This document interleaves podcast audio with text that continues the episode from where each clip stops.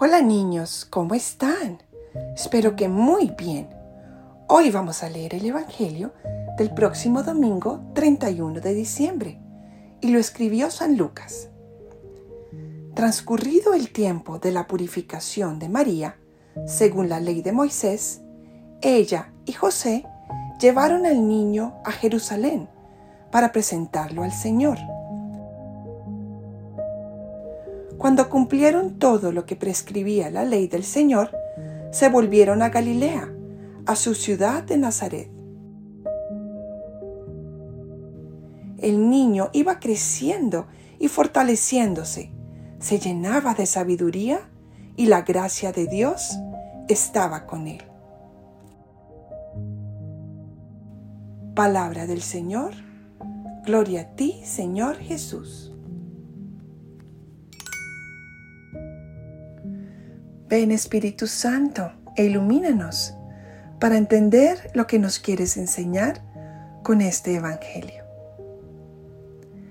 Niños, hoy se celebra en nuestra iglesia una fiesta muy especial y es la fiesta de la Sagrada Familia, la familia de Jesús, María y José.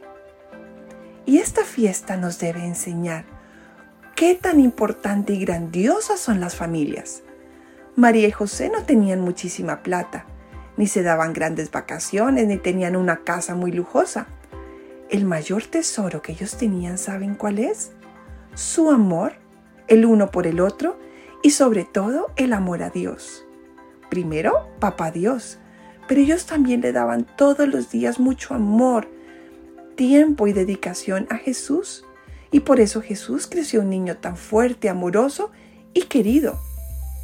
Entonces, niños, es muy importante que le demos gracias a Dios por nuestro papá, nuestra mamá, y le pidamos que fortalezca su matrimonio, que crezca su amor.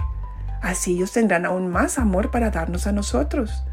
Y también le pidamos que nos ayude a ser amorosos, queridos y muy juiciosos con nuestros hermanitos y en nuestros deberes, para que en nuestra familia reine Dios, se note el amor y seamos un ejemplo para los demás porque donde Dios está, reina el amor. Y Dios estaba entre María, José y Jesús, y también quiere estar en tu familia. Cuando vayas a misa la próxima vez y en tus oraciones, dale gracias a Dios por tu familia y pídele que fortalezca el amor entre tus papás y también contigo. De esa forma tendrás el mejor tesoro de todo el mundo, una familia fuerte, amorosa y feliz. Bueno niños, los quiero mucho y nos escuchamos la próxima vez.